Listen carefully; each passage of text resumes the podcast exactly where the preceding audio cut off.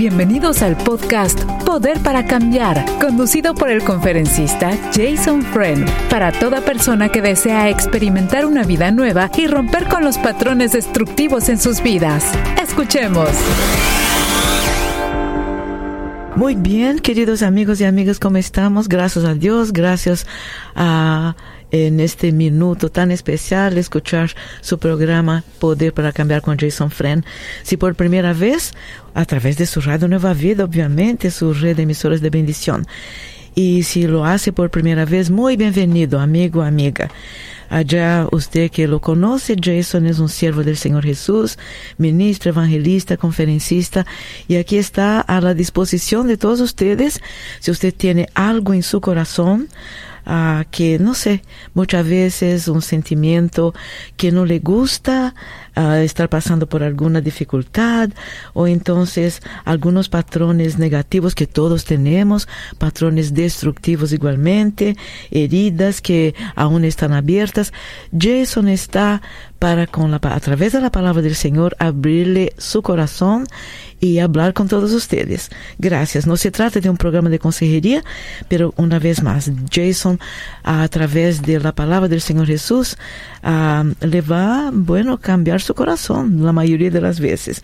Hay un número de teléfono gratis para que usted pueda hablar con él. 1 triple 727-8424. 1-888-727-8424 para que usted pueda llamar y siempre enviando un abrazo muy fuerte a este grupo muy especial de personas que acompañan a Jason a través de facebook.com barra diagonal Radio Nueva Vida Fans. Un abrazo muy fuerte, Jason. ¿Cómo te encuentras? Bañe, me encuentro bastante bien. Por acá me siento sobre como que la vida anda sobre ruedas. No tengo ninguna arruga, ninguna pelota, ningún cráter en mi camino. sí. Así que estoy muy contento. Gracias a Dios. Ayer pasé un ratito eh, cuidando a mi, a mi nieto. Sí. Que Ay, su fue algo, sí, sí, Sí. muy, muy interesante. Sí. Eh, él, él protesta mucho a veces, eh, pero lo lindo es Sí. que se comporta muy bien y, y yo creo que es muy, muy inteligente. Así que Gracias a Dios. será Señor una vida bueno. muy, muy Sí. interesante para. Sí, de para abuelo y de nieto, ¿no, Jason? Gracias a. Dios, ¿no? Gracias a Dios, qué bueno. Felicidades de parte de esta servidor y de todos nosotros aquí de Radio Nueva Vida y nuestra muy querida audiencia igualmente. Ah, ser abuelo es algo sumamente importante. Muchas veces, mi papá decía, muchas veces ser abuelo, muchas veces parece más importante que ser padre. y Mm. creo que es mucha, hay mucha verdad en esto, ¿no? Muy interesante. Amén, eso. amén. Gracias a Dios. Aquí seguimos entonces. Una información muy importante a usted que está escuchando a Jason Poder para Cambiar. Este programa se retransmite a las 3 a.m., 3 de la madrugada, hora del Pacífico, solo aquí por su radio Nueva Vida. Jason, una, un, un otro caso de una persona que le está haciendo una pregunta muy interesante.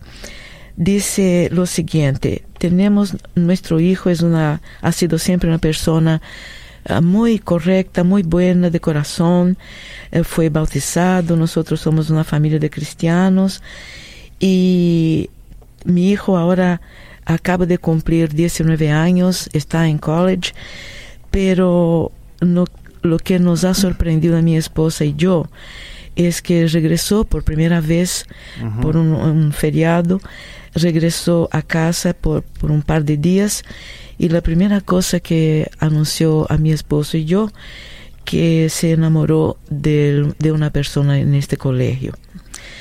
Y una vez más somos cristianos, eh, no quiero rechazar a mi hijo ni tampoco que mi ignorancia pueda ser, pueda, no sé, pueda ir en contra de él, pero tanto mi esposo como yo no sabemos qué hacer, no sabemos cómo reaccionar. ¿Es del mismo género?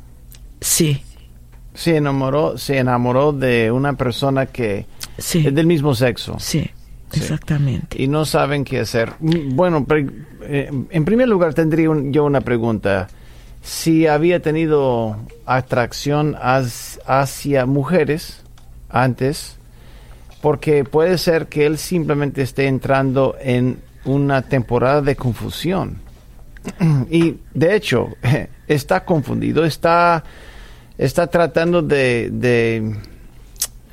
de, encontrar su camino y a veces eh, igual como las sustancias, igual con las filosofías, igual con preferencias de género, uno comienza a explorar ideas cuando uno no se siente bien seguro. Entonces yo investigaría, no con el hecho, con, con el fin de tratar de cambiar su conducta, sino qué es lo que está pasando debajo de la superficie. ¿Por qué él está identificándose más en ese lado. ¿Por qué? ¿Qué es lo que pasó? ¿Qué pasó en su niñez? ¿Qué pasó en su adolescencia? Eh, si había atracción antes, eh, si, él se, si él sentía una química antes, pero ahora no, puede ser un rechazo, puede haber una plétora de, de, de razones por las cuales el muchacho está confundido. Pero yo creo que el deber de ahora más que nunca la tarea para los padres no es condenar ni rechazar, sino investigar. Yo creo que eso sería la postura más apropiada, investigar el por qué. La mamá escribió un correo electrónico muy largo, Jason, y dice, entre otras cosas, ella dice que cuando tenía de 15 a 16 años se enamoró mucho de una de las um, eh, muchachitas de la iglesia y estuvo como enamorada de ella hacia irse a college. Entonces esto para los, por eso los padres están tan confundidos. Entonces la madre dice, eh, no, no entiendo por qué eh, de repente regresa para pasar un par de días con nosotros y la primera cosa que dijo, estoy verdaderamente enamorado de una persona, de un hombre de un muchacho de poquito dos años mayor que yo. Y siendo había sido como novio vamos a decir entre comillas por seis años de la muchachita de la iglesia. Y por eso la mamá y el papá se sienten tan confundidos pero se rompieron o qué, qué pasó no se dijo, rompió la relación dijo que él inclusive cuando se fue a college ah, le había prometido a la muchacha que um, quería casarse con ella cuando tendría la edad suficiente para un casamiento, ¿no? Por eso los padres están tan confundidos y tan sorprendidos. Claro, yo también. Yeah. Honestamente, yo también. Yo investigaría por qué. No, no, no acusaría o tal vez usaría acusaciones como está loco, qué está pensando, cómo puedes herirle a ella. Sí. Simplemente, hijo, dime, ¿qué, qué, ¿qué es lo que está pasando? Hay una confusión. ¿Qué es la confusión? ¿Desde cuándo comenzó la confusión? ¿Desde cuándo comenzó las dudas? Los, los padres tienen derecho de investigar el por qué Sí. en todas las áreas de la vida de, un- de, de sus hijos. La palabra dice en Proverbios 22.6, dirige a tus hijos por el camino correcto y cuando sean mayores no lo van a abandonar. O sea, es una promesa de Dios. Claro, eso no significa que se- serán perfectos durante toda la vida y que no se vayan a desviar. Significa que no van a abandonar los caminos de Dios. Entonces ellos han criado a su hijo en el camino correcto. Ahí está la conciencia de Dios. Entonces ahora lo, lo mejor sería, hijo, explícame o por favor investiguemos el por qué no te sientes tan seguro en el camino donde estabas y por eso desviaste de ese camino. ¿Por qué? Yeah. ¿Y qué tal la fe? ¿Qué tal la fe con, con el Señor? ¿Qué siente Dios hacia ti? O sea, yo, yo buscaría respuestas bastante profundas, porque yo creo que la imagen que Él tiene, la ima- su identidad en Cristo Jesús determina mucho. Lo que pasa es que esa imagen para mí suena en crisis. Sí, interesante. No solamente, no solamente su preferencia de género, sino su identidad en Cristo ya está en crisis. Sí. Interesante. No por no de, muest- no de nuestra, nuestro punto de vista, sino en realidad en su espíritu, en el espíritu de ese muchacho. Sí, gracias pienso Jason. yo. Ujú. Gracias Jason. Estoy absolutamente segura que tanto la mamá y como el papá escuchan el programa y mm, inclusive pidieron que este día fuera am, que nosotros hiciéramos esta pregunta. Gracias a Dios. Gracias, querida amiga, querido amigo también, por la confianza que tiene en Jason Friend, Poder para Cambiar, aquí por su Radio Nueva Vida. Número de teléfono, si usted quiere llamar, por favor, hacer su pregunta, 1-888-727-8424. Tenemos también eh, una pregunta que muy interesante, dice lo siguiente. Jason, eh, tengo un caso muy importante de una hermana, hija de pastor, que al morir su papá, no deja trabajar a ningún líder nuevo que llega a su iglesia. Lleva ya tres líderes que, que llegan para apoyar, y, pero se van todos desconsolados porque ella no permite que trabajen ah, y no, no lo permiten crecer en la iglesia, ¿no? ¿Qué se puede hacer con esta persona? Ya sé que solo Dios tiene poder para cambiar, pero ¿cómo se le hace para llegar a esta hija? y hacerla cambiar para que Claro. otras personas tengan la oportunidad de servir como su papá servía antes. Interesante esto. ¿no, Bueno, yo creo que la junta directiva es el cuerpo, el cuerpo oficial para darle guía al pastor o a la, o a la pastora en este caso. Y si ella no sea sujeto a lo que es un cuerpo oficial bajo la- las, las reglas del- de, los, de las organizaciones sin fines de lucro, estoy hablando de reglas oficiales Sí. que el gobierno reconoce, tiene que haber una junta, tiene que haber un cuerpo oficial. Ese cuerpo, la, la pastora en este caso, tiene que rendirle cuentas Sí, sí. a ese cuerpo. Si ellos están unidos, si la, la junta directiva, el cuerpo oficial y la pastora y el liderazgo están eh, con un frente unido, lo mejor sería, si no le gusta, busca, entonces busca otra iglesia, porque si no sería dividir la iglesia. qué cosa. Sí. Entonces, no, no, pero, pero la junta directiva seguramente tiene una opinión. Yo hablaría, yo buscaría la- la- una voz o tal vez una oreja de uno de los miembros de la junta directiva.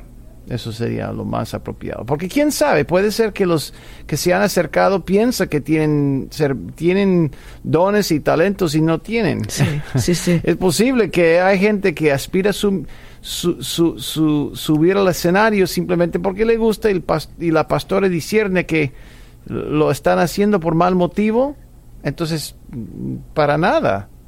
Hay, hay gente aún con, tale- con talentos, Baña, Sí. que no deberían estar ahí hasta que Dios corrija el espíritu que uno tiene. Absolutamente. Aún con Absolutamente. talentos y dones. Sí. Porque su motivo está más o menos. No es la voluntad del Señor, ¿no? Claro. Qué cosa. Ahora, Jason, este caso de ser, por ejemplo, la hija del pastor que falleció, eh, en el caso del, ah, de la junta directiva, cuando hay un familiar, ¿tiene alguna, alguna preferencia? Ah, vamos a decir, como miembro o la persona que es hija, en este caso, como miembro, ella tendría que ser ah, parte de la junta directiva o no importa? La pastora. Sí, La pastora normalmente sí es parte de la junta directiva. sí, Yo, eh, en cualquier iglesia, a veces el pastor o la pastora forma como el ejecutivo del cuerpo. O Sí. sea, el, el- el- el- el- el- la, la persona con más poder. No tiene que ser así.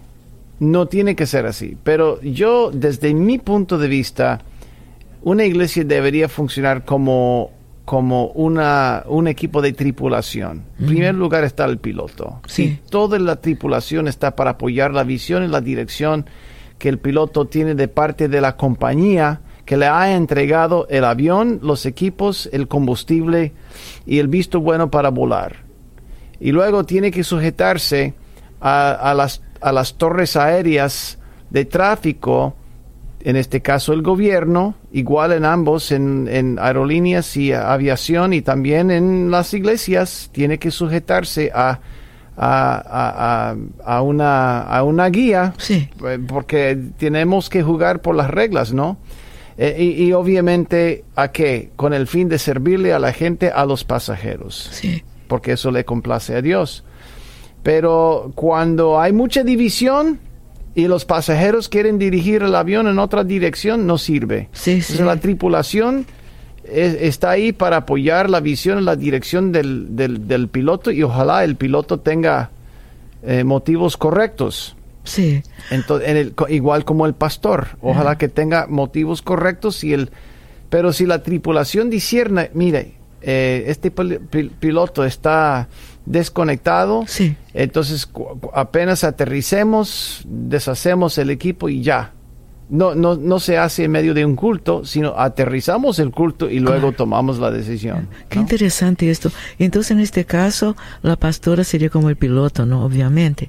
Sí, el pastor y la pastora son como pilotos, claro, van- van- interesante. están encargados por Dios para dirigir el vuelo. Ahí está la respuesta, querido amigo, amiga. Esperemos que le hayan satisfecho. Sí, eh, una cosa, una cosa muy interesante porque muchos de nosotros no teníamos idea de esto, ¿no? Gracias, Jason. Uno, Bueno. Sí, dígame. Sí, no, no, ahí, no, ahí, ahí está. Ah, ah, Por Sí. eso a veces la gente que no está acostumbrada de, de sujetarse a autoridad no le gusta eso. Sí, no le gusta. eso. Sí. Pero hay, hay chequeos, hay, hay un sistema de rendición. de- no, perdón, debería de haber Sí. un sistema de rendición de cuentas en cada iglesia. sí, sí. Y si hay, si lo hay, entonces ah, debería haber un, un, un procedimiento de autoridad y respeto a la autoridad. Pero Muy si no hay rendición de cuentas es como es como la, como la selva. Ya, qué ¿no? interesante. Cada quien por su propia Ya. cuenta. Tengo un pastor delante de mí que está en los controles y diciendo sí. Qué interesante. Oh, Gracias. Jason. Gracias. Exactamente. Gloria a Dios. Gloria a Dios.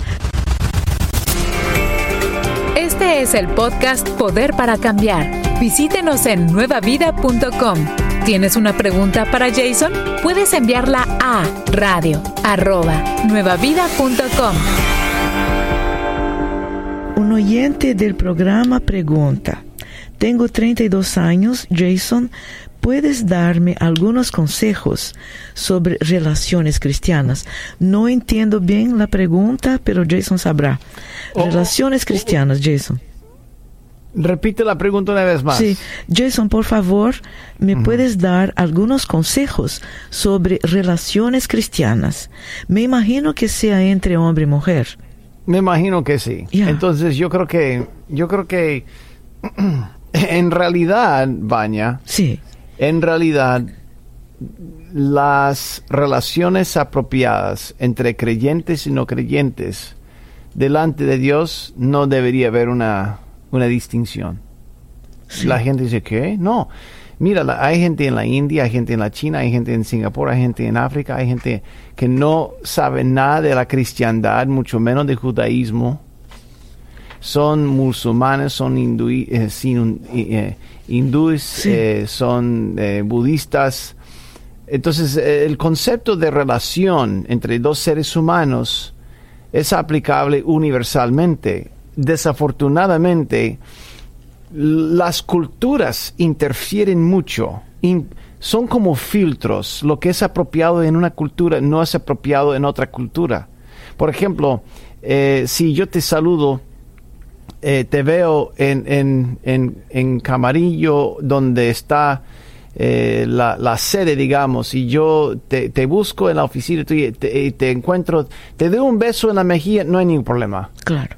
No hay ningún problema, porque somos, en primer lugar, hay una relación y, y tú eres latina y yo soy, bueno, no soy gringo, pero sí he llevado mucho tiempo viviendo en América Latina. Pero si hay una senadora, si una persona, una mujer senadora, aunque la conozco y me acerque, no le puedo dar un beso en la mejilla si es claro. norteamericana. Sí. Tendría que tener mucha, pero mucha conexión con ella Sí, sí. para poder hacer esto en público. Sí. Eso sería como eh, la gente diría, no, ellos son mejores amigos o ya llevan mucho tiempo o es familiar. Entonces, pero yo, yo- aunque cuando yo conozco a una hermana en la iglesia, en América Latina voy y le doy, ah, Dios le bendiga y doy un beso, no hay ningún problema, nadie lo piensa dos veces. Entonces, lo que es apropiado en una, en una cultura es apropiado, en, tal vez no, es, no sea apropiado en otra. ¿A qué, ¿A qué me refiero? Dios quiere que nosotros tengamos eh, conexión emocional, conexión espiritual y conexión física hasta donde se permite la madurez y lo apropiado de la relación. Entonces, si, si voy acercándome a mi boda con ya estoy comprometido, ya, ya tengo la boda planeada, eh, hay gente, Baña, que dice ni el beso, ni el beso, ni pueden besarse antes de la boda. Para mí eso es un concepto foráneo, foráneo. Eh, y para la mayoría de los jóvenes, para la mayoría de la gente 50 años para abajo, eso es foráneo. Pero hay gente, hay gente que piensa que no. Eh. Entonces, pero ¿qué dice, qué opina Dios? Bueno, Isaac le dio un beso. Le dio un beso a Rebeca bien antes, bien antes de su boda. Entonces, yo, yo pienso que nosotros, nosotros deberíamos discernir qué es apropiado en la relación emocionalmente, espiritualmente y físicamente, según el estatus o el compromiso, ahí está la palabra, el compromiso de la relación. Entonces, si estoy comprometido con mi esposa, todo. Si estoy, eh, sí estoy comprometido con mi hija, pero ciertas cosas son eh, apropiadas y otras cosas no son apropiadas. Entonces, pero la conexión emocional, la conexión espiritual está bien. Pero hay gente que aún se pasa de la raya en cuanto a su relación con su hija o su hijo, porque tiene mamitis o papitis y ellos facilitan eso cuando deberían preparar a su hijo para que no sea dependiendo de su, eh, que esté dependiendo de su papá o su mamá sino que vuele como, como ave, como debería volar. Entonces, todo depende de, de, lo apropiado en cuanto a la relación delante de Dios bíblicamente. Y el problema es que cada quien tiene su filtro cultural que está utilizando para interpretar la Biblia. Ahí está la mayor. Por eso la gente dice, eso es inapropiado. Claro, sin su cultura y sus lentes por las cuales está mirando o leyendo la palabra de Dios. Cada quien tiene su lente que, que, utiliza para leer la palabra de Dios. Y también, Jason, cómo es importante la persona tener sentido común en la vida, ¿no, Jason? Porque a veces puede que la persona no conozca suficiente de la Biblia, y, pero ejerciendo su sentido común nunca va a perder. Claro. Nunca va a ser algo equivocado, ¿no? Claro, hace dos mil años, hace dos mil años, jamás podríamos tener un programa como este, tú y yo. Imagínese. Yo, hombre, y tu mujer, eso sería como eh, la gente nos rechazaría totalmente. Sí. Porque la cultura no se permitía, para nada. Mira lo que dijo la samaritana con Jesús. ¿Cómo es que tú siendo judío me estás hablando a mí como mujer, como samaritana? No solamente ella tiene prejuicios, sino había una división entre, entre sexos. Entonces, pero mira cómo, y, la gente que utiliza ese filtro podría decir que, como un hombre y una mujer en, el mismo programa? ¿Cómo? No, no, eso no es bíblico, pero nadie lo dice, porque, no lo, porque su, su cultura ha cambiado tanto que sus lentes no lo ven igual. Ya, yo no, eh, yo, para decirte la verdad, yo no sé si ha evolucionado, yo creo que no. Yo creo que no, pero que ha cambiado sí, ¿no, Jason? Sí, ha cambiado. que ha cambiado, sí. Y, gracias al Señor, ya hace, hace 100 años, la, la gente veía las cosas diferente y ya los hombres y las mujeres son más, más maduros en ese sentido. Claro, siempre va a haber eh, ciertos asuntos entre dos solteros puede haber una atracción, eh, pero hay como que hay más madurez generalmente hablando. No es que eso nunca pase, pero generalmente yo creo que la sociedad está caminando con más madurez. Se está concientizando más el hecho de que deberíamos tratar a las mujeres con respeto. Hace 50 años las mujeres tenían que aguantar cualquier comentario acerca del cuerpo, el look, etcétera, etcétera, ya se sabe que no se permite. Tal vez se dice o se hace, pero, pero eh, eh, está contra la cultura.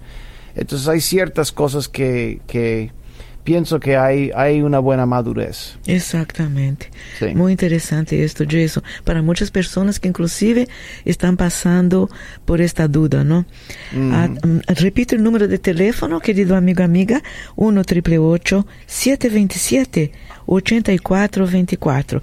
También la mamá de una persona eh, y esta persona tiene 25 años. Entonces la mamá dice, Jason, ¿es correcto que un cristiano se case con una persona no cristiana? Ahora dice, eh, abre un paréntesis la señora, porque la mamá quien escribe esta pregunta, y dice, la persona ah, con quien él quiere casarse es católica, de familia, pero no practicante. Entonces, esta es mi duda, dice la mamá, si es correcto que mi hijo cristiano salga eh, de nuestro hogar y se case con una muchacha que no es cristiana. Sabes que, y no quiero desrespetar a la oyente que nos escribió. Sí. No quiero. Sí, sí, sí. Pero con- esa pregunta me hace sentir como a Jesús cuando los fariseos le hicieron una, pregu- una pregunta, porque es como que está esperando que le condene al, al- a su hijo o a la o algo o a ella y es difícil. Entonces lo debo, lo voy a decir oficialmente de esta forma. Otra vez no represento Radio Nueva Vida ni las Asambleas de Dios con esta respuesta. Solo Jason Fre- ni Baña. Tú puedes secundar, Baña, pero eh, es, es opción tuya. Absolutamente, sí. Yo no, nunca diría que es correcto o incorrecto. Jamás. Sí. Sí, Yo puedo decirle que conviene o no le conviene. Sí. Entonces eso depende. No le puede ser que le convenga, puede ser que no le convenga. No la conozco. Y la razón por la que yo digo que para mí la prioridad, la prioridad en una relación nunca ha sido que sea creyente, sino que sea una persona íntegra en primer lugar. En primer y ojalá en segundo lugar creyente. Y hay gente que se ofende. No, tiene que ser creyente. Mira, no sabes cuántos creyentes engañadores, mentirosos, gente con adicciones, gente que miente, le miente a su familia, abusa a sus hijos, pero van a la iglesia. Ay, sí, Jason, por No, hombre, qué va. No, yo prefiero tener una persona íntegra, Sí. moldeable y en segundo lugar creyente. Porque si es una persona íntegra, eso significa que es moral, es decente y dice la verdad, sirve a los demás.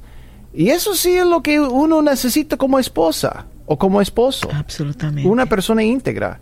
Entonces, eh, yo sé que es una trampa, yo sé que queremos que todos seamos cristianos y eso es lo- por lo cual yo estoy en el ministerio para evangelizar. Pero en cuanto a la pregunta, yo creo que el número uno es integridad. Absolutamente. Yo creo que es una respuesta excelente para muchas personas que ah, hasta este minuto tenían dudas acerca de esto. No, no, no, yo quiero que mi hijo se case con una cristiana. Pero la integridad, ¿dónde la pone? ¿No? Claro. Imagínate, yo absolutamente estoy totalmente de acuerdo contigo, si puedo opinar. ¿Qué, qué totalmente. pasa si, qué, pasa, ¿Qué pasa si esa mujer dice que, bueno, yo no soy cristiana, pero acompaño a mi esposo a la iglesia? Absolutamente. acompaño, voy, voy con él, lo amo, voy, voy a crear a los hijos en, en, en- si quieren, en, en la iglesia, está bien, pero va- si, si creó en, la, en, en catolicismo, por lo menos no estamos hablando de una religión foránea, estamos hablando de una religión que crea lo mismo. Trinidad, Jesús, Padre Celestial, los apóstoles, discípulos, la Biblia, el Nuevo Testamento. O sea, hay mucho, mucho, mucho que tienen en común en vez de es de otra religión. Otra religión sería budista, sería conceptos foráneos, pero por lo menos está con estatutos iguales. Trinidad, Jesús es el Salvador, Él es Dios, nació de una virgen, son, son cosas primordiales que nosotros creemos. Solo la gente que no cree en esto diría yo que es de otra religión. Sí. Muy interesante. Es mi posición. muy interesante la respuesta. Y hablando de esto, sabes que hoy, muy tempranito en la mañana, una persona llamó y dijo lo siguiente, hermana, eh, por el hecho de que trabajo durante el programa de Jason y quisiera saber la opinión de él con respecto a esto. Muy, muy interesante. ¿Qué dice la Biblia? Un hombre que llamó a un señor cristiano y dice, la pregunta de él es, ¿qué dice la Biblia? Porque no estoy muy seguro si interpreté bien lo que leí. ¿Qué dice la Biblia sobre el matrimonio entre diferentes culturas, entre diferentes razas? Palabras de él. Muy buena yo- pregunta. Claro, buena pregunta. Uno tiene que entrar con los ojos pelados, como decimos, porque la, la diferencia cultural es lo que realmente puede impactar mucho. Eh, la experiencia de vida también puede impactar. Hay seis áreas de la vida que yo siempre exijo que los que van a casarse estudien o se sujeten a la consejería.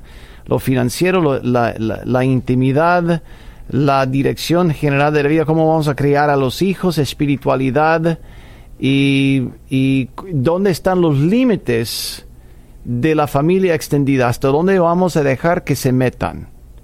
Entonces son seis áreas, son seis áreas que abarcan aún mu- mucho más cosas, pero ya introduciendo más complejidades como diferencias de cultura, es como aumentar la mezcla, la ensalada tremendamente.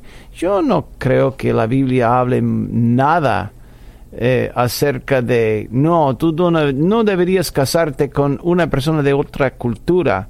La Biblia advierte que nosotros seamos con yugos desiguales espiritualmente, porque no nos conviene. Oiga, ¿Qué es la Jason, diferencia? Qué cosa muy importante e interesante, porque aquí al pie de la, del mensaje dice, él es la, la persona que está preguntando, él es católico y la novia es maometana.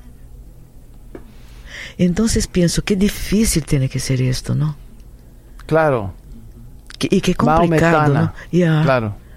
Claro. él es, él es eh, católico y la señora, la esposa, la novia más bien, es maometana. Yo te digo sinceramente, Entonces sería, sería como, como de Islam, ¿no? sí, Sí, sería Islam. sí. Venía, viene de Mahoma, Claro, ¿no? no, no, no, no. Uno. Yo, yo siempre pienso, Vania, que la pareja que siente el deseo de unir su vida tiene que entender lo que espera Dios de esa unión, en primer lugar. Sí, señor. Y en segundo lugar, alinear las piezas en la prematrimonial, la consejería prematrimonial, cubriendo las, las áreas que acabo de mencionar. Porque Dios ha, ha establecido el, el matrimonio como un instituto, una institución para toda la humanidad, no solamente para la iglesia, sino para toda la humanidad. Por eso todos los países honran lo que es el concepto de matrimonio. Eh, cuando uno va a la India, es- esta es mi esposa, se entiende que- la función del matrimonio. Es un pacto eterno entre los dos, o hasta la muerte. Igual en la China, igual en Cuba, igual en Corea del Norte, donde el gobierno es más ateo. eh, eh, igual la Rusia, igual se entiende el concepto, no es exclusivamente cristiano o judaísmo, sino es universal porque Dios lo ha establecido. Entonces, cada pareja tiene que entrar con estos conceptos, alinear la pista de aterrizaje bien, si no van a tener dos aviones despegando en dos direcciones separadas. Ya, Y ah, en su opinión, Jason, ¿a usted le parece este específico caso que la persona llamó hoy tempranito, no? eh, las posibilidades de que sea una pareja feliz, de una pareja que, imagínate para educar los hijos, ¿no? Ah, O entonces la cuestión de uno va a una iglesia y otro a la otra. Tiene que ser algo muy complicado, Jason. Claro, tiene que ser muy complicado y todo depende de su experiencia de vida, en qué iglesia se crearon o templo, Sí, cómo vamos a crear a nuestros hijos, Sí. si van a ser birreligiosos Sí. o si van a ser de una sola religión, eh, todo depende de, de- de- del enfoque que le van a dar. Pero para decir que no sea la voluntad de Dios, todos tienen que ser cristianos. Entonces, eso, eso sería muy problemático a lo que es el primer mandato de Dios. Sí. Que seamos fecundos. Y no, si solamente los cristianos son, eh, están multiplicándose, la creación se muere, porque nosotros no podemos multiplicar a una velocidad suficiente para mantener ese mandato. Dios quiere que toda la creación se multiplique, todo, todo, toda la creación se multiplique. Las abejas, eh, las, las ovejas, eh, los animales, todo, Él quiere que todo se multiplique. Es un mandato, es el primer mandato que le dio a la humanidad a su creación. Entonces, si, si solamente pensamos que no, solamente la manera cristiana es la correcta, eso sería, va en contra de ese primer mandato. Sí, Dios quiere que haya fruto. Claro, claro, claro, sí, primordialmente, ¿no? Que Claro. interesantísimo. Estás escuchando el podcast Poder para Cambiar. Te invitamos a que lo compartas con todas las personas que conoces. Y si tienes una pregunta para Jason Friend, recuerda que la puedes enviar a radio@nuevavida.com. Aquí estamos, queridos amigos. Muchas gracias una vez más por su participación con Jason Friend, Poder para Cambiar, a través de su radio Nueva Vida, lunes a viernes, a este mismo horario. Y usted sabe que este programa, si es nuevo escuchando Radio Nueva Vida y Poder para Cambiar, programa es retransmitido a las 3 a.m. hora del Pacífico. Usted está saliendo a trabajar o regresando de su trabajo. Qué bueno, qué bueno que está escuchando Poder para Cambiar con Jason. Acaba de entrar aquí en mi teléfono celular, Jason, una pregunta muy interesante. Yo soy, ca- yo soy católica, mi esposo cristiano. Y está bien que mi esposo, como cristiano, pregunta del esposo a ella, ¿no? A su esposa. Está bien que mi esposo venga conmigo a la misa. No hay ninguna ley contra eso. No, yo, yo no veo ningún problema moral. No, no veo ningún problema con él asistiendo. Claro. Mi pregunta para ella sería, ¿está bien si ella le acompaña a él? Él- ella dice que lo acompaña a él a su Ah, iglesia. bueno, ent- entonces, Sí. entonces yo no veo ningún, pro- ningún problema con... Sería bueno que los dos se sienten después y, y, y practiquen la diferencia, qué, qué es lo que sintieron, qué es lo que sintieron, eh, percibi- qué percibieron en cuanto a la presencia de cosas así. Y, y, y- y hablar transparentemente, transparentemente, por qué, etcétera, etcétera. Explorar la, la, la diferencia y hay, hay, yo creo que ahí va a haber una, una buena charla. Eso sería profundizar mejor la relación entre ellos dos, pienso yo. Hay, hay, aquí hay una segunda línea que dice lo siguiente. Muy interesante esta pregunta para muchas personas que le están escuchando a Jason. Eh, es muy interesante que ella Sí, nos escribió y no él. él, ella lo escribió. Sí. Ah, E- sí, ella es está oyente. escribiendo, sí, es oyente. Ella es y él oyente, también, Ah, y él también es oyente. Pero hay una pregunta acerca de el cristiano, Eh, o todos los cristianos eh, evangélicos que te están escuchando, Jason, eh, la cuestión de la Virgen. ¿Por qué tanto, ah, tanta duda o, o entonces por qué tanto alboroto alrededor de la Virgen? Dice ella, la esposa. Bueno, yo, yo pienso que hay, hay, hay una convicción y una de las convicciones viene a través de lo siguiente. No se necesita un intermedio entre nosotros y Dios. Sí. Antes sí se ocupaba.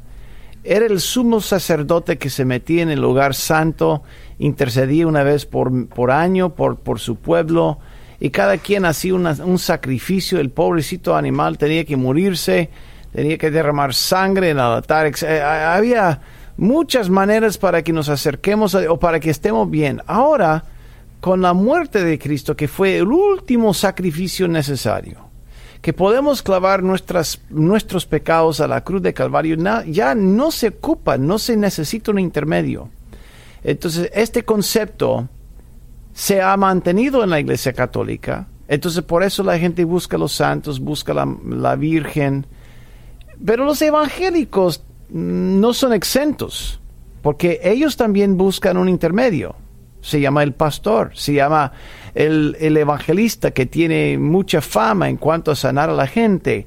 Entonces ellos buscan, anhelan que le, que le ponga la mano, ora por mí, porque tú tienes un acercamiento mejor que yo en cuanto al Señor. Entonces nosotros siempre buscamos eh, una manera más corta, más favorable para alcanzar el oído de Dios cuando en, en este caso los, las dos religiones se equivocan, en mi opinión. Podemos cada quien acercarnos al Señor y no necesitamos...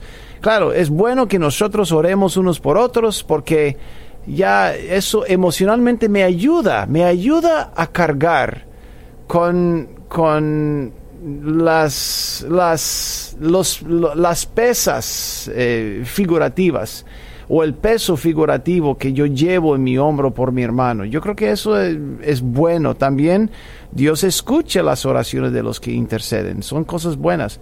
Pero un intermedio porque no soy suficiente, no, ahí se equivoca. Y la gente es testigo. En cada, en cada servicio, cada culto, cada campaña, cada cruzada, cada conferencia, cuando yo oro al final, le digo a la gente, póngase, póngase la mano sobre el lugar afectado en tu cuerpo porque Dios va a usar tu fe. Sí. Ponte la mano sobre el lugar afectado en tu cuerpo. Entonces, si tiene problemas cardíaco, sobre el pecho. De la cadera, sobre la cadena, sobre la rodilla, y tú te vas a poner la mano y vamos a orar juntos y Dios va a sanarte por tu fe, no por mi fe, sino por tu fe. Entonces, quiero entrenar a la gente que no, no tiene que buscar un, un intermedio que vaya directamente a la fuente. Es mi convicción, es lo que yo sugiero. Y por eso hay tanto alboroto entre los evangélicos y los católicos, porque los católicos insisten que ella tiene el oído de Dios y los evangélicos dicen que no. No, en, no tiene que buscar un intermedio, tú puedes ir directamente a la fuente. Ahí está la, el, el árbol a grandes rasgos. Pero esto No. es fabuloso, esto es fabuloso. Yo me sentía un poquito hasta culpable porque muchas veces la persona llama y dice, hermana, ¿puede orar por mí? Entonces yo le digo, ya usted oró por usted misma, hermana. No, lo que pasa es que necesito que ore por mí. Eh, eso está eh, bien. no, pero está bien, siempre y cuando no te pongan como intermedio. Sí, eso, intercesión ya no es necesario. Bueno, sí es necesario, pero ponerte al nivel como que tú tienes más Sí. autoridad que yo para acercarse a Dios, eso es un concepto erróneo. Eh, exactamente. es lo que estoy diciendo. Pero sí la intercesión es necesaria. Bueno, porque somos momento. iguales, somos iguales, es el punto. Pero la intercesión es necesaria cuando. cuando estoy intercediendo por la salvación de fulano, cuando alguien me escribe y dice, yo tengo cáncer, entonces propaguemos la palabra, todos oremos por fulano porque tiene cáncer. Pero cuando dice, mire Jason, ya sé que tú eres un evangelista famoso, Dios te ha usado muchas veces, y comienza a, a- a levantarme, ya sé que, mira amigo, no vivo en ese pedestal. Sí. Yo, yo no merezco ese pedestal porque tú y yo somos iguales delante de Dios, pero claro, te voy a acompañar en cuanto a la oración. Pero si tú estás buscando favor con Dios, no lo busques a través de tu servidor, sino búscalo directamente con Él, porque eso le complace al Señor. Según Hebreos 11:6, sin fe es imposible agradar a Dios. Entonces, ¿cómo se expresa la fe? Yendo directamente a la fuente. Ya, Interesantísimo esto. Pero yo nunca descartaría la importancia de la intercesión. Es muy necesaria la intercesión, es imprescindible, pero mi punto es que no elevemos. El problema es que la Virgen ha sido elevada a un estatus que ella misma diría, no me ponga ahí en ese, Sí, en ese sí, pedestal. exactamente. Es Yo vengo de familia católica y tú sabes que cuando recibí el Señor en mi corazón por primera vez, tú sabes que yo no me sentía como deserving. Y yo digo, ¿cómo no? No, no, absolutamente. Vamos directamente con el Señor Jesucristo. Por eso cuando digo que no hay intercesión, es en este sentido, de que yo no tengo que orar por, vamos a decir, Santa Isilda, ¿Me entiendes? Ah, o sea, no es necesario, yo voy directamente No. con Jesús. Claro, vas directamente a Jesús. claro. Absolutamente. Pero que- quiero subrayar el asunto también que los evangélicos no son exentos porque lo hacen también. Ellos veneran mucho a los, a los evangelistas, a los profetas, Sí. los que sanan, los Sí. que predican, los que tienen plataforma grande. Ellos no son exentos. ¿Por qué la hacemos la esto? única diferencia es que uno está vivo y el otro está muerto. ¿Por qué hacemos esto, Jason? es algo somos sumamente seres importante. Yeah. Porque so- los seres humanos necesitan ídolos en su vida. Sí, necesitan aspirar a algo mayor. Cuando Dios dice, no ocupas ídolos, no ocupas imágenes, no, no ocupas estrellas. Me necesitan, me ocupan nada más. Yeah. Pero nosotros, claro, pero sí necesitan, como, como comunidad, nosotros, pero nos pasamos. sí. Es, el, es, el, es el asunto. Sí, qué interesante esto. Eh, Yo creo que esto es fundamental para muchos de nosotros, especialmente que venimos de, vamos a decir, ah, no sé, no solamente el catolicismo, pero me imagino que otras religiones en el mundo, este mundo es tan inmenso, ¿no? Que ah, acaban de recibir el Señor Jesucristo y sepan que el Señor es Dios y vamos directamente con Él. Claro. Ay, increíble. Claro, y, y- otra cosa muy importante, cuando yo tengo una crisis en mi vida y necesito un milagro, yo no, yo no llamo a mi amigo Dante Gebel, ni a Claudio Freyson, a Carlos Anacondia, a los, los que yo respeto más su ministerio, quienes son en Cristo Jesús, sino, ¿sabes quién busco yo? A mis amigos humildes en Cuba, Sí, los que no tienen plataforma pero saben orar. sí, sí, sí, sí. Totalmente. Entonces yo, yo no busco a la estrella, busco, yo busco al individuo que me van a unir en oración, que pueden llevar parte de la carga mía. Es, Sí. es, es lo que es quien yo busco. Yeah. No por, no por estatus, sino por, por su deseo de, de verme sano. Y, y hay una gran diferencia. Sí. Hay una gran diferencia Hay una gran entre diferencia. poner una persona en pedestal y guerrear por otra persona, pienso yo. Wow, realmente es viviendo y aprendiendo, ¿no? Gracias a Dios. Vamos, ah, tenemos una persona en línea también que quiere hablar con Jason. Amigo, adelante, por favor, con su pregunta. Por favor. Sí, aló, Jason, Vania. Hola. Amén. Que gusto, que gusto me da escucharlos. Igualmente. Qué lindo. Este, pues, ah, tengo una pregunta que, pues, ah, estaba escuchando el programa y estaban hablando, pues, de las parejas de diferentes religiones, pero esa, pues, no era mi pregunta, pero seguí escuchando y tocó el tema de el la- intermediario, pues, entre Dios y el hombre. Entonces dije yo, esa es mi pregunta que yo quiero hacer. Yo en mi vida pasada pues he cometido errores, he cometido pecados, por decirlo así, que a veces me traen memoria, me traen recuerdo de lo que yo hice. Pero entonces la pregunta es, ¿es algo que yo tengo que consultar con el pastor de la iglesia o directamente con Dios, pedirle perdón? Y lo he hecho, pero a veces me trae memoria eso, lo que he hecho anteriormente.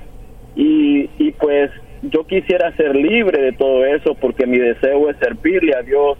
Estoy yendo a la iglesia, asisto a la iglesia, pero pero pero no no avanzo. Muy bien. Entonces- A- a- aquí, aquí está, aquí está mi, aquí está mi pregunta para ti. Aquí está mi pregunta para, para, para llegar al grano, para ir al grano. ¿Cuántas veces, des- cuántas veces piensas que Dios quiere que te golpees por lo que hiciste? Cuando traigo mem- a memoria lo que yo dice, pienso que no, no he recibido, o sea, no, no, no he sido tal vez genuino con pedir perdón o no, no, no sé. Pienso Vu- que vu- vuelvo, vuelvo a preguntarte, ¿cuántas veces piensas que Dios quiere que te golpees por lo que hiciste? no, pues ninguna. Ah, Ya. bueno, entonces, entonces si Dios no quiere, el creador del universo, y yo creo que todos que estamos escuchándote estamos de acuerdo con lo que dijiste, que no hay nadie, tal vez hay una persona que no está de acuerdo contigo. ¿Sabe quién es? Tú. Porque lo sigues haciendo. Entonces, si el creador del universo dice, ya basta, me pediste perdón, te había perdonado, Pero sigues con eso.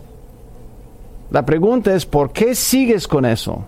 Porque no es, no es algo orquestado por Dios, sino es algo orquestado por Satanás o por tú. Ya, entonces tú tienes que determinar por qué lo estás haciendo.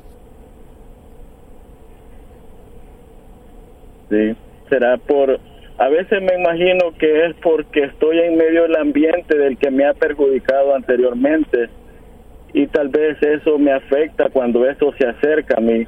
Entonces yo, yo quiero huir de eso, pero al mismo tiempo me trae la misma, lo mismo otra vez. Una, una pregunta, amigo, y, y te pregunto con todo respeto, con todo respeto. Sí. ¿Ahora estás viviendo o caminando cerca o dentro del pecado?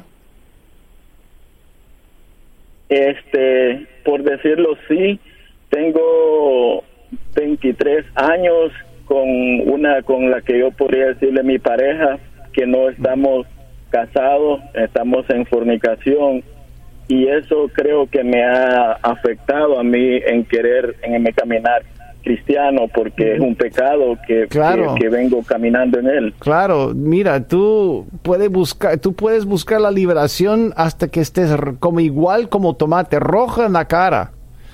Pero si no corriges lo que va contra tu conciencia, vas a seguir sufriendo. O, peor aún, se rompe la conciencia y te tiras de pies a, cabaz- a cabeza.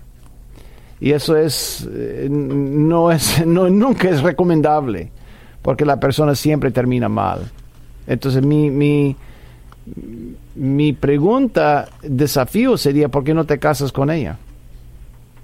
Bueno, ahorita he tenido problema con los pasaportes porque se tardan mucho, pero ese es mi propósito, casarme y pasar a ese otro nivel, porque eh, pues en el ministerio donde yo estoy es un ministerio pues que es bueno y pues yo he conocido que ese, ese es un obstáculo que yo, que, que a mí no me permite avanzar.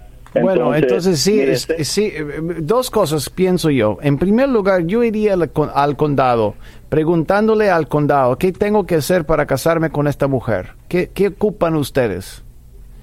Yo no, nunca he sido, nunca he sido casado antes, ¿correcto? No, Muy bien, ella tampoco.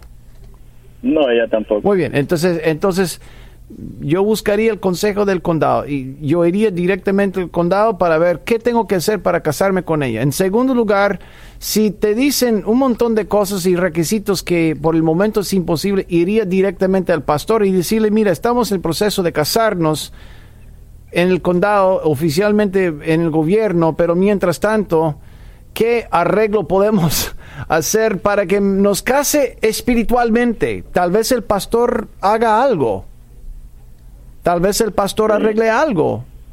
Yo, yo, bueno, no es mi denominación, no es mi iglesia, yo no soy tu pastor, pero ahí está, yo creo que el, pro- el próximo paso. Y así no tendrías que hablar mucho, ni darle mucha vuelta a la condenación continua. ¿Entiendes? Pero, pero Sí. mientras no, no soluciones esto, yo puedo orar por ti para que Dios te libere, pero mañana vuelve. Es un para qué. Porque tu conciencia, para mí, te aplaudo, amigo. Ah, La gente debería tener una conciencia más como la tuya, que dice que, mira, yo sé que estoy mal delante de Dios. Yo sé que estoy...